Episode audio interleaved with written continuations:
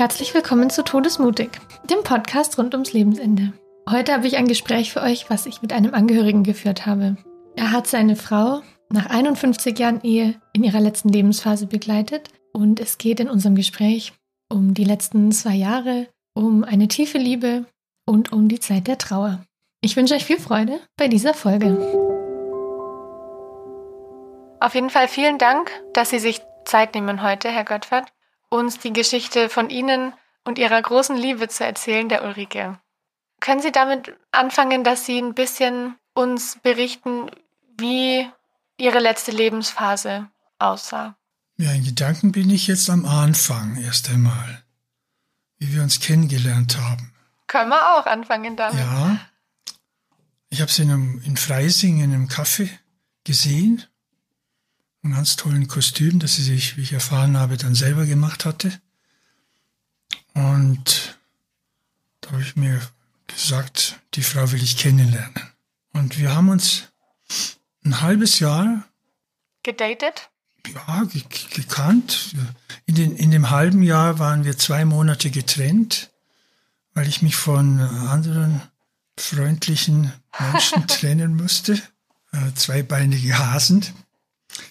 Und dann wollte sie, oder haben wir ausgemacht, dass, wir, dass sie zu mir zieht. Ich hatte ein kleines Haus auf dem Land und da haben die Eltern gesagt, ja, aber nur wenn ihr verheiratet seid.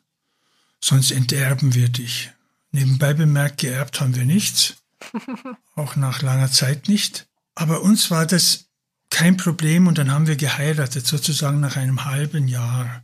Und nach 51 Jahren ist sie gestorben. Boah.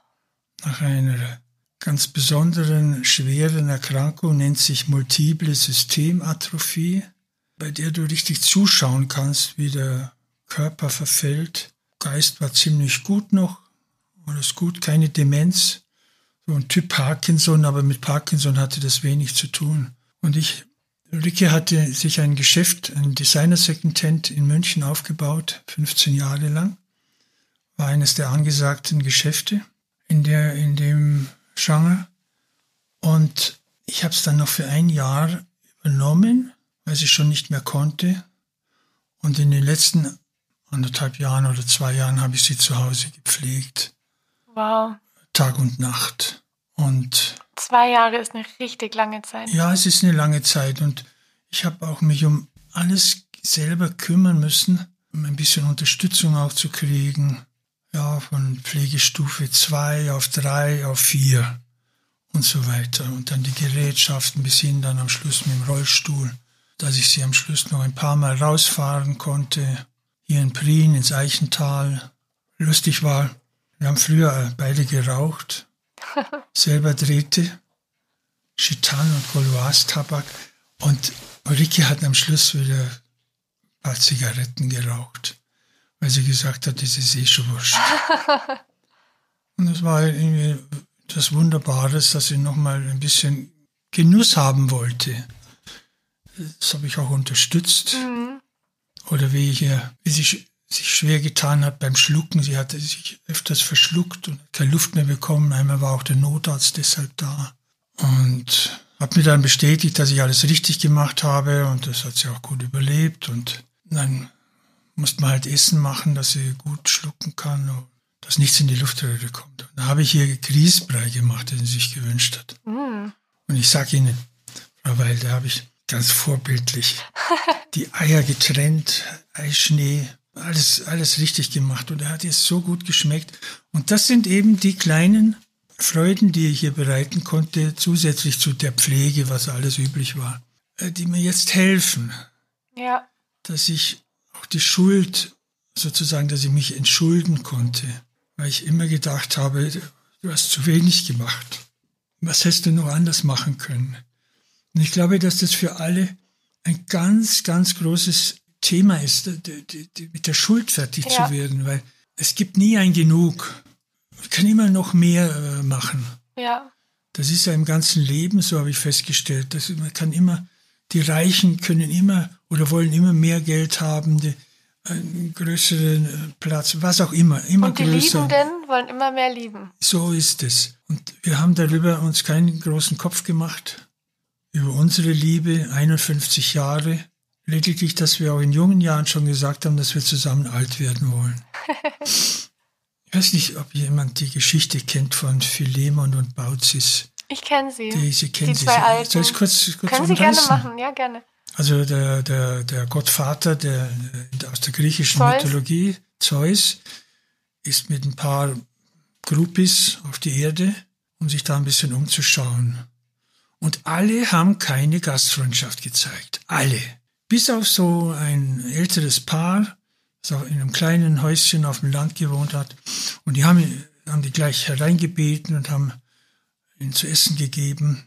Und als sie erfahren haben, wer sie, wer, das, wer sie sind, wollten sie sogar ihre einzige Gans oder was auch immer schlachten, denn das hat dann Zeus abgelehnt. Nein, nein, nein. Aber sie haben einen Wunsch frei. Haben sie gesagt, wir im Grunde genommen bis zu unserem Ende glücklich sein und zusammensterben.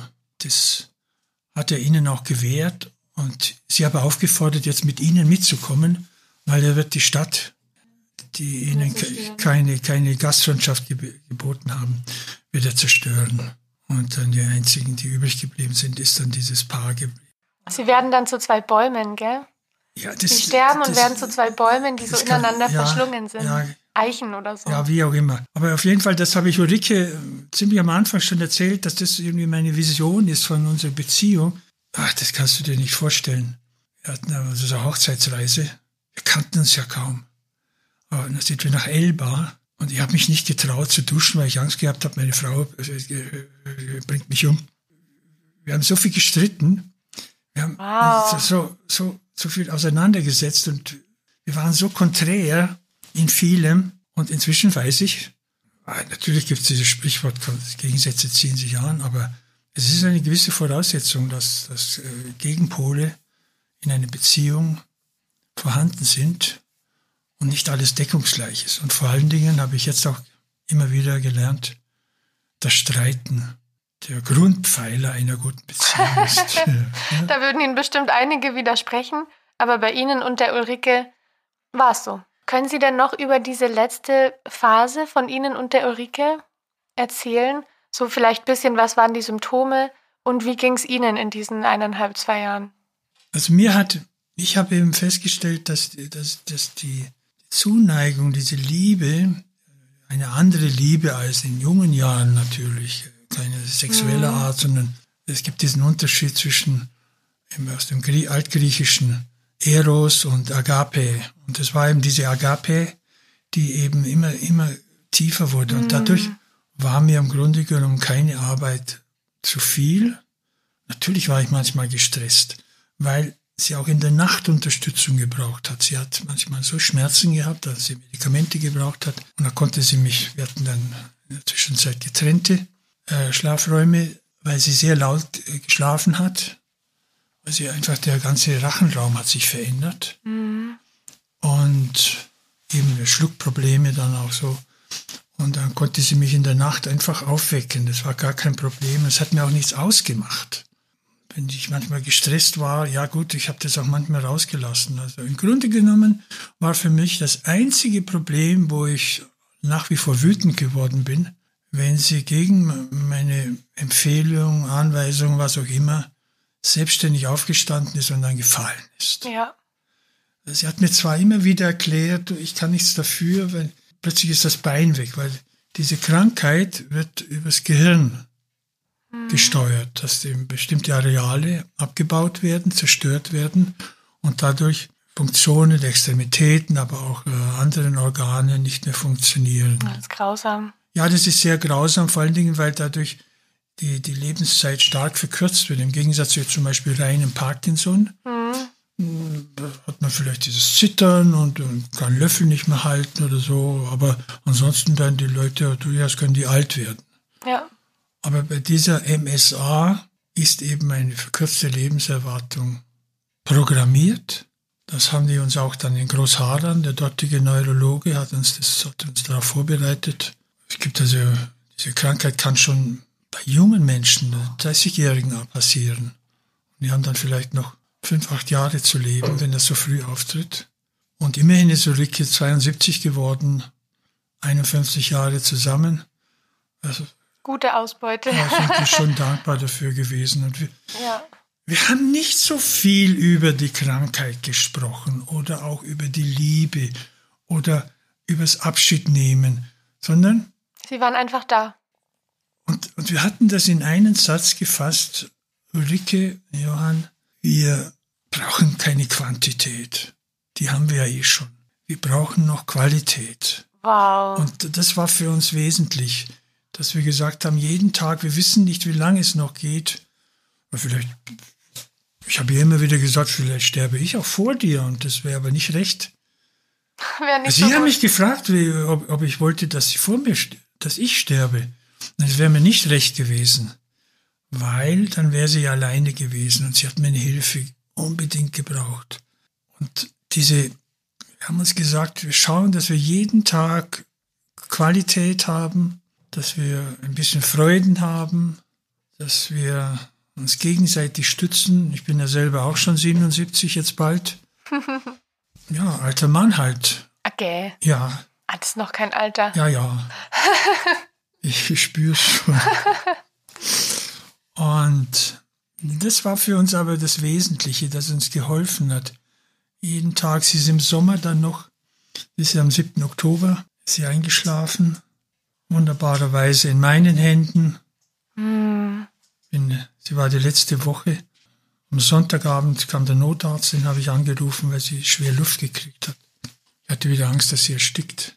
Und dann haben sie sie sofort intensiv versorgt und der Arzt eben mit ihr aus gefragt, ob sie bereit wäre wegen der, sie hat eine Lungenentzündung gehabt, die zweite, Anfang August und jetzt war Ende September. Und offensichtlich konnten wir die, hier die Entzündung nicht in den Griff kriegen. Und dann ist sie in, ins Rohmetier gekommen und da haben sie gleich noch festgestellt, Lungenentzündung, ja, schwere Lungenentzündung und Corona. Und das war im Grunde genommen auch im Nachhinein mein Trost, weil Ulrike hat immer gesagt, wenn sie wirklich nicht mehr kann, sie will menschenwürdig Mhm. sterben und ihr Leben beenden. Und äh, wollte sie eben auch Hilfe in Anspruch nehmen. Und da hat sie sich die Hilfe jetzt selber geholt. Lungenentzündung plus Corona. Das war ihre Ausfahrt zu gehen. Aber das muss ich unbedingt sagen zur Lebenslust meiner Frau, Ja. von Ulrike. Am Montag bin ich dann zu, zu Besuch gegangen. Also, ja, Mai. Und da habe ich sie gleich gefragt, sie hat uns gut angeschaut, magst du vielleicht ein Weißbier? Wir trinken ja kein Alkohol, aber ein super gutes alkoholfreies Weißbier. Ja, bitte. Bin ich heimgefahren und habe ein Weißbier geholt. Und er hat am Montag ein ganzes getrunken, am Dienstag ein halbes, am Mittwoch ein Viertels, am Donnerstag Ein kam noch ein Schluck. Da kam dann auch schon die Chefärztin. Ja, Patientenverfügung versagt ja die Intensivbetreuung, Intensivmedizin. Würde aber auch nichts helfen jetzt mehr, weil sie kriegen die Entzündung, das Fieber nicht runter. Und am Freitag war sie unter Morphium und unter Sauerstoff. Und am Samstag früh ruft der Pfleger Michael an und sagt, Herr Göttfert, kommen Sie bitte, es geht mit Ihrer Frau zu Ende. Und dann habe ich sie noch gekühlt mit, mit einem Tuch, mit einem Waschlappen, mit kaltem Wasser und so weiter. Und dann ist sie sowas um halb elf in meinen Händen eingeschlafen. Ganz friedlich, ohne Aufbäumen. Mhm. Das war so wunderbar. Schön war das. Friedlich. Das kann ich nur jedem wünschen. Es tröstet sie auch jetzt, gell? Ja, unbedingt. Diese Bilder zu wissen, dass wenn man schon, wenn sie schon gehen musste, dass sie so gegangen ist. Es ist so wichtig, dass wir, natürlich haben wir auch noch, noch, noch Zoff gehabt miteinander. Das war unser Lebenselixier. da haben wir uns unsere Zuneigung, unsere Liebe bestätigt. Durch einen Wenn's schönen nicht- Streit. Man muss sich auseinandersetzen. Es muss halt vernünftig streiten. Und sie haben nie über die Liebe selber gestritten. Na. Das war Na, gegeben. Ich habe bei Ihnen beiden das Gefühl, dass Sie so ein richtig tiefes Fundament von Vertrauen und Humor und Zuneigung hatten zwischeneinander. Und auf den oberen Schichten, okay, da ist Streit, aber diese Basis, die war immer da. Ach, oft ging es ja sowieso, wie bei, bei den meisten Streitigkeiten in Ehen, um wie räumt man die Spülmaschine ein oder sonst was, weil ich war immer der Meinung, dass ich genau weiß, wie das zu passieren hat. Bis ich dann eines Tages gemerkt habe, ich weiß nicht alles richtig. Da kam die Weisheit. Da kam die mit dem Alter. Oh, ich hoffe, dass die für mich im Alter auch kommt. Ja, doch, es ist aber wichtig, dass man äh, sich, dass man sich vorbereitet, dass, dass sich was verändert, dass nichts bleibt, wie es ist. Hätten Sie damit früher was anfangen können als junger Mann, wenn Ihnen das jemand Weises, Altes gesagt hätte? Hätte, hätten Sie das aufnehmen können? Weil ich merke, mir fällt es schwer. Im Kopf ja, natürlich, aber emotional weiß nicht. Es ist in, in, jungen Jahren einfach so, dass du, dass die Emotionen und die Hormone dich steuern. und das ist auch gut so. Also dadurch gehst du auch Risiken ein und, und tust nicht alles so genau überlegen. Äh, weil mir, mir hat man gesagt, Herr Göttfert, der steigt auf einen 10-Meter-Turm auf, springt und dann schaut er, möchte er nachschauen, ob Wasser drin ist. Und da helfen dann keine Ratschläge oder ja. die Möglichkeiten gibt's ja genügend. Natürlich habe ich auch ein bisschen ein paar Mentoren gehabt. Als Schüler, als ich war ja im Internat. Aber Ihr Hauptlehrmeister war die Erfahrung. Unbedingt. Das Leben selber. Ja. Die Erfahrung natürlich. Jetzt haben wir ja gesagt, in diesen langen eineinhalb Jahren ist schon einiges passiert und Sie sind damit fertig geworden. Jetzt würde mich total interessieren, was hat Ihnen denn in dieser langen Zeit, wo Sie nach und nach zuschauen mussten, wie Ihre Frau abbaut, Kraft gegeben? Vielleicht, dass wir uns gemeinsam erinnert haben, was wir alles erlebt haben. Das haben wir schon getan. Nicht so viele Bilder angeschaut. Ich, ich, ich konnte das nicht. Ich, das wäre zu traurig Ich konnte das erst mit Ihnen, ja, die mhm. paar Bilder anschauen von Ulrike. Aber wir haben uns schon darüber unterhalten, was wir alles von, miteinander angestellt hatten im Leben. Das hat uns geholfen. Und da, wir haben auch zusammen noch gelacht. Ja, den Humor hat sie auch nie verloren. Und ich war auch, ich erinnere, habe mich schnell daran erinnert, ich war, das habe ich mich auch immer wieder beste, äh, also mit bei ihr rückversichert. Bin nie sauer geworden in der Nacht, auch wenn sie aus dem Tiefschlaf, Schlaf, wenn das Telefon geklingelt hat. Sie hat mit dem Handy dann angerufen. Es waren vielleicht, wir sind das, acht Meter. Manchmal habe ich sie auch gehört und manchmal brauchte ich gar nichts. Bin ich von allein aufgewacht, wenn sie vielleicht schlecht geatmet hat. Bin ich allein aufgewacht und war ich schon bei ihr. Aber ich war nie sauer, dass ich aus dem Tiefschlaf geholt worden bin. Und das, ich war froh darum und sie genauso, dass ich sie nicht geschimpft habe oder sonst was. Mann, muss das jetzt sein? Weil eins war klar, sie konnte ja gleich gar nichts dafür. Mhm. Und das ist genauso wie mit meinem Rauhardackel. Wenn die was anstellt, dann konnte ich ja nichts dafür. Oder die kommt manchmal, ich schlafe in der Früh noch, auch jetzt. Und dann kommt sie ans Bett, hey du. Aufwachen. Aufwachen. Aber meistens ist es umgekehrt. Die schläft wie eine Ratte. Die ist so super und schnarchen tut sie auch. Das gibt mir auch viel Trost. Was würden Sie denn anderen raten, die vielleicht in einer ähnlichen Situation sind? zum Durchhalten, zum immer wieder Kraft finden, in diese Geduld und das Mitgefühl reinzufinden. Versuchen miteinander innezuhalten, sich Zeit zu nehmen, weil du kannst sowieso nichts machen in der Beziehung, in der Krankheit. Wir auch medikamentös war dann, es gibt ja kein, kein Mittel. Die Parkinson-Medikamente haben kaum wenig gewirkt. Also was willst du machen?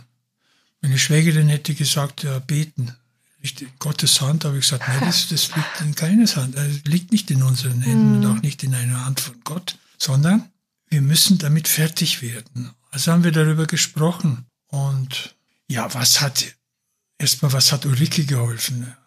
Naja, Sie haben ihr geholfen, ganz Aber einfach. Sie hat sich selber geholfen. Sie hat zum Beispiel die Rosenheim-Cops jeden Tag angeschaut. ja, doch, das war, ich habe das unterstützt weil da hat sie noch ein Leben, äh, da hat sie noch Anteil haben können an, an, an einem witzvollen Leben. so ja, manchmal lächerlich oder unbedeutend, aber es war schön. Gaudi, ja. Oder dann Hubert und Staller. Wenn ihn, kennen Sie das? Das kennen Sie nicht. Ist auch großartig. Schön. Ja, das ist schön. Sie haben auch gesagt, dass es Ihnen beiden auf die Qualität ankam. Sie haben ja. das geschafft zu akzeptieren. Die Quantität ist jetzt trotz allem, was wir hatten, begrenzt. Und aus der Zeit, die wir noch haben, da machen wir jetzt was.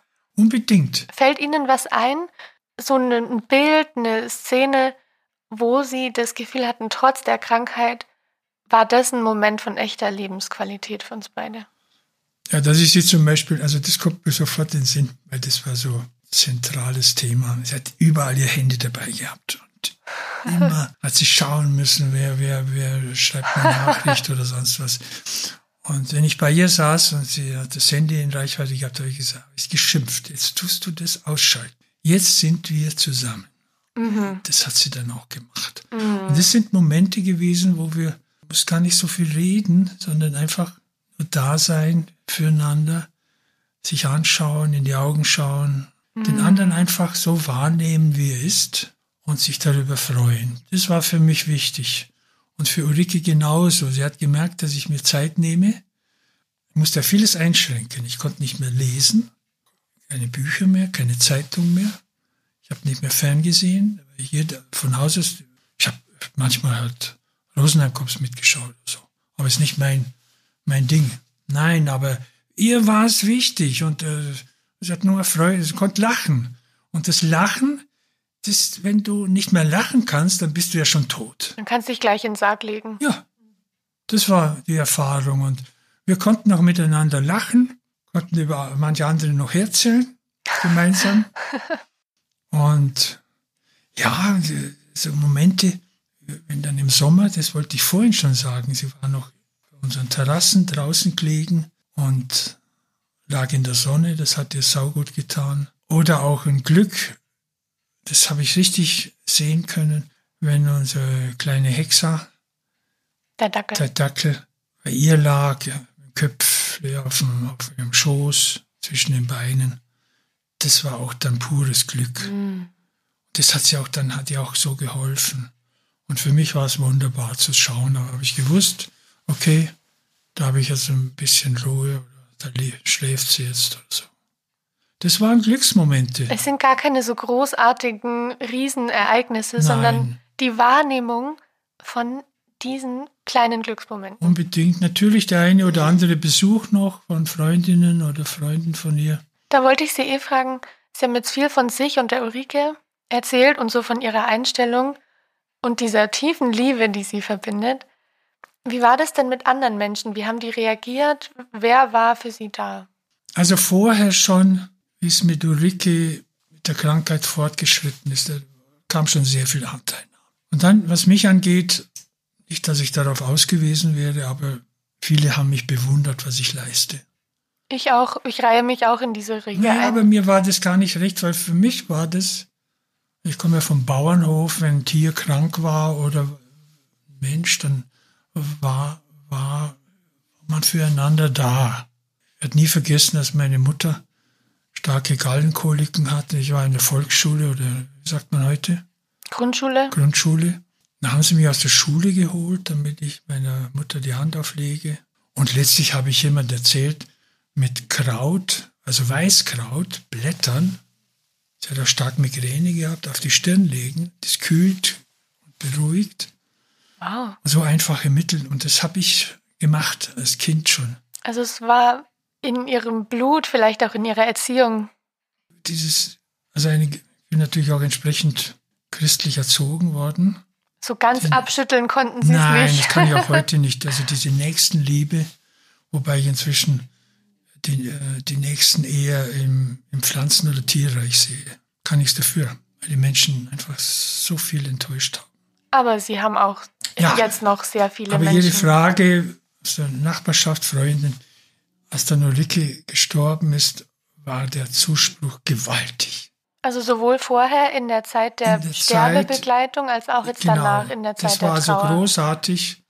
Auch die Hilfsangebote, dass äh, ich habe Ulrike mal, ich habe mich total verhoben, mein Rücken war blockiert und konnte ich nichts mehr heben. Oh. Da kamen Freunde und sagen, du, wir holen dir Getränke oder was auch immer, tragen es dir rauf. Das ist alles schon passiert. Wow. Also auch während der, der Pflegezeit. Schön.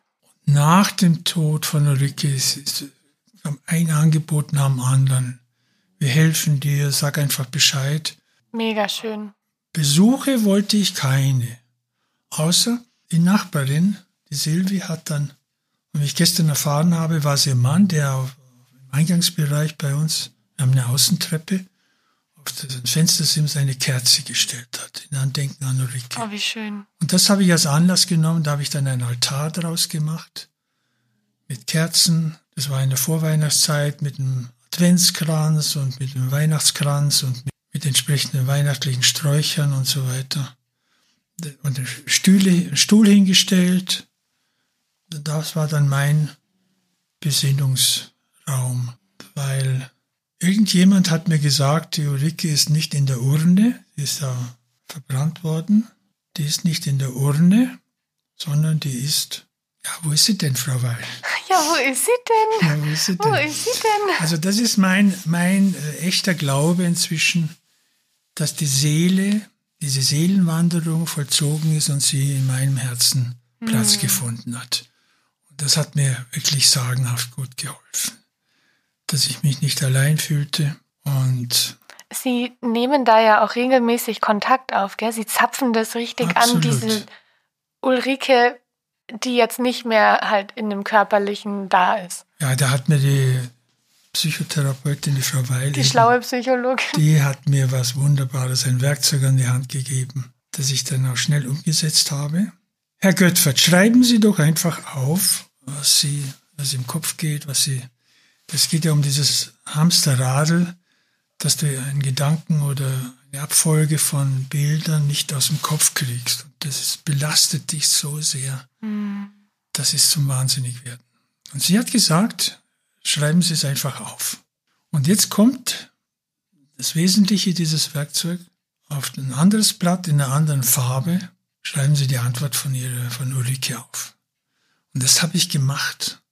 Und dadurch ist ein Dialog entstehen können und dadurch konnte ich in meinem Kopf aufräumen.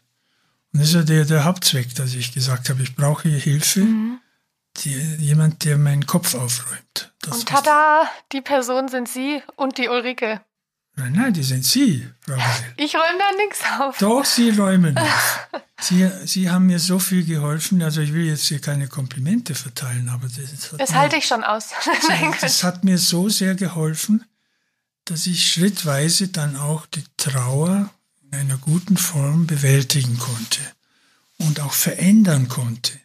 Was habe ich am Anfang nur noch geweint und, und durcheinander gedacht und äh, irre Gedanken und Können Sie das vielleicht beschreiben, wie sich das für Sie verändert hat? Die Farbe der Trauer? Also jeder kann sich vorstellen, wie das ist mit dem Hamsterradl. Hm. Du hast diese To-Do-Liste im Kopf. Das musst du machen und das und das und das, vor, vor, vornehmlich in der Nacht. In der Pflegezeit jetzt. Ah, Überall. Schon in, Mhm. Ach so, okay. Ein Leben lang. Ein Leben lang. Und ich habe frühzeitig gelernt, schreib's auf. Schreib's auf, was du zu tun hast. Und das habe ich Ulrike dann, die konnte nicht einschlafen. Ich habe wieder so viel im Kopf, was ich morgen noch erledigen muss, obwohl sie schon schwer krank war. Sie war bis zuletzt aktiv und wollte was machen, konnte aber nicht mehr. Dann habe ich gesagt, okay, komm, ich schreib's dir auf. Sie konnte ja dann nicht mehr schreiben, konnte auch dann am Schluss nicht mehr sprechen, äh, nicht schlucken, aber der Kopf hat noch gearbeitet. Und um, um dieses Hamsterradl zu bewältigen oder zum Stillstand zu bringen, auf eine gute Weise, musst du dir das aufschreiben. Und mit dieser Technik, die ich gerade von der Frau Weil bekam, die, die hat mir geholfen. Ich habe es aufgeschrieben, was da abgeht, was mich belastet. Und dadurch konnte ich sozusagen in eine andere Stufe der Trauer ein, eingehen. Und wie ist es jetzt für Sie, wenn Sie so an die Ulrike denken? Sie sagen ja auch manchmal, ich falle noch, Sie formulieren das immer so ins Loch. Hm, Also die Trauer Aber kommt ja weniger. schon wieder. Aber wie, wie fühlt es sich jetzt für Sie an, so wenn wir jetzt drüber sprechen oder an die Ulrike zu denken oder hier in der Wohnung überall Ihre Handschrift zu sehen? Also ich kann mich jetzt besser damit befassen, was war, ohne gleich wieder diese totale Trauer zu empfinden, dass es vorbei ist, dass es nicht mehr kommt. Ich habe Ihnen ja gezeigt, dieses It was, it will never be again. Remember, dieses jeden Tag habe ich mir das vorgesagt, das hat mir geholfen, das zu verarbeiten. Sie kommt nicht mehr wieder. Du, ich habe dann auch gelesen. Zum Beispiel habe ich in Paul Auster mhm. zeigt der, mhm. der Baumgartner. Professor nach zehn Jahren hat er noch immer die, die, die, die Trauer nicht beendet, weil seine junge Frau von einer Monsterwelle erschlagen worden ist. Zehn Jahre, habe ich mir gesagt. Unmöglich, so lange lebe ich vielleicht gar nicht mehr. So viel Zeit habe ich gar nicht zum Verarbeiten. Und, und auch viele andere. Wie unterschiedlich. Du musst einfach akzeptieren.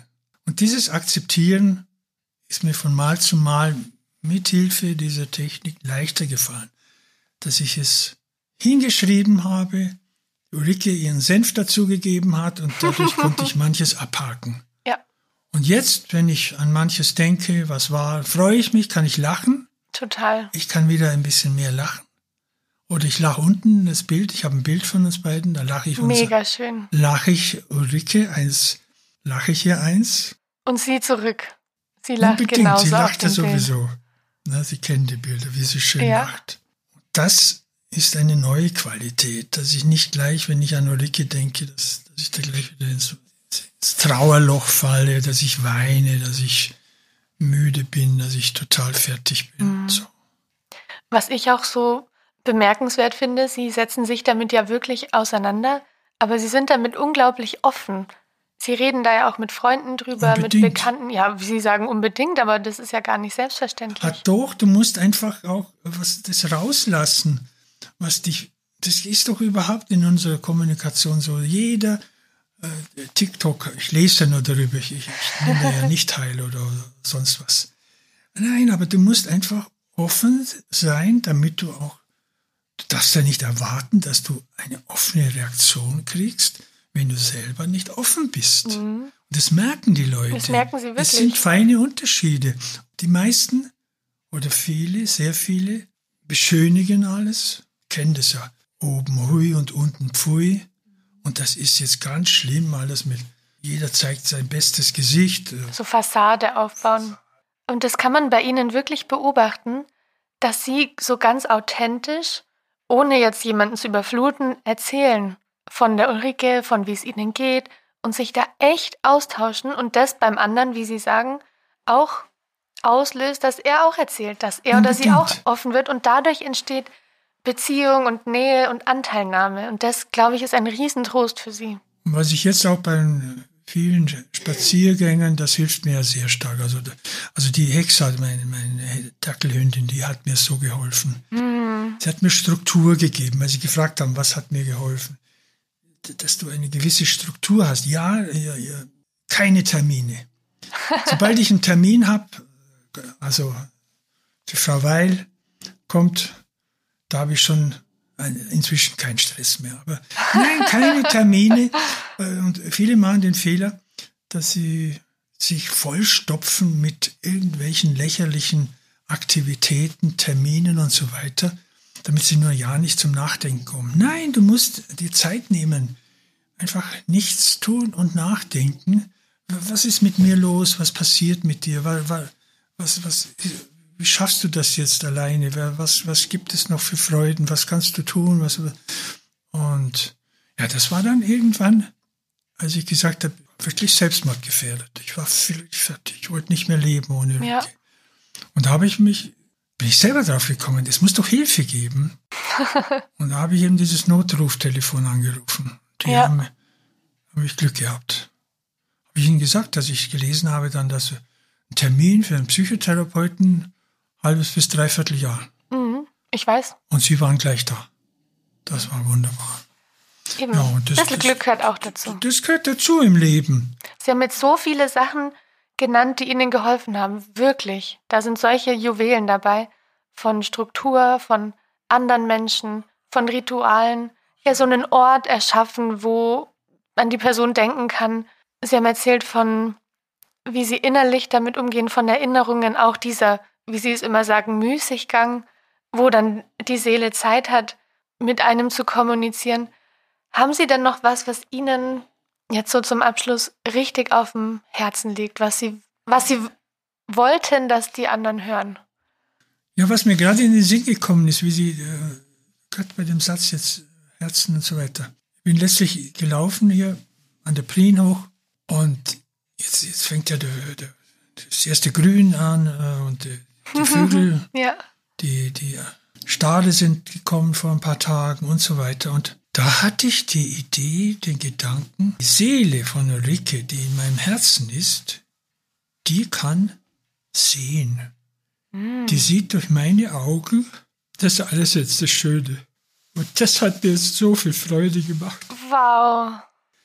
Dass sie ja, im Grunde genommen noch nach wie vor da ist. Also schon klar gemacht, ne? das haben Sie ja gemerkt. Ja, ja. Sie kommt nicht mehr wieder. Das Körperliche. Ich habe Ihnen auch erzählt, wie ich einmal so diese Gedanken, wo, wo sie sich manifestiert hat und es hat mich, war mir so schwer. Ich, bin in so ein tiefes Loch gefallen.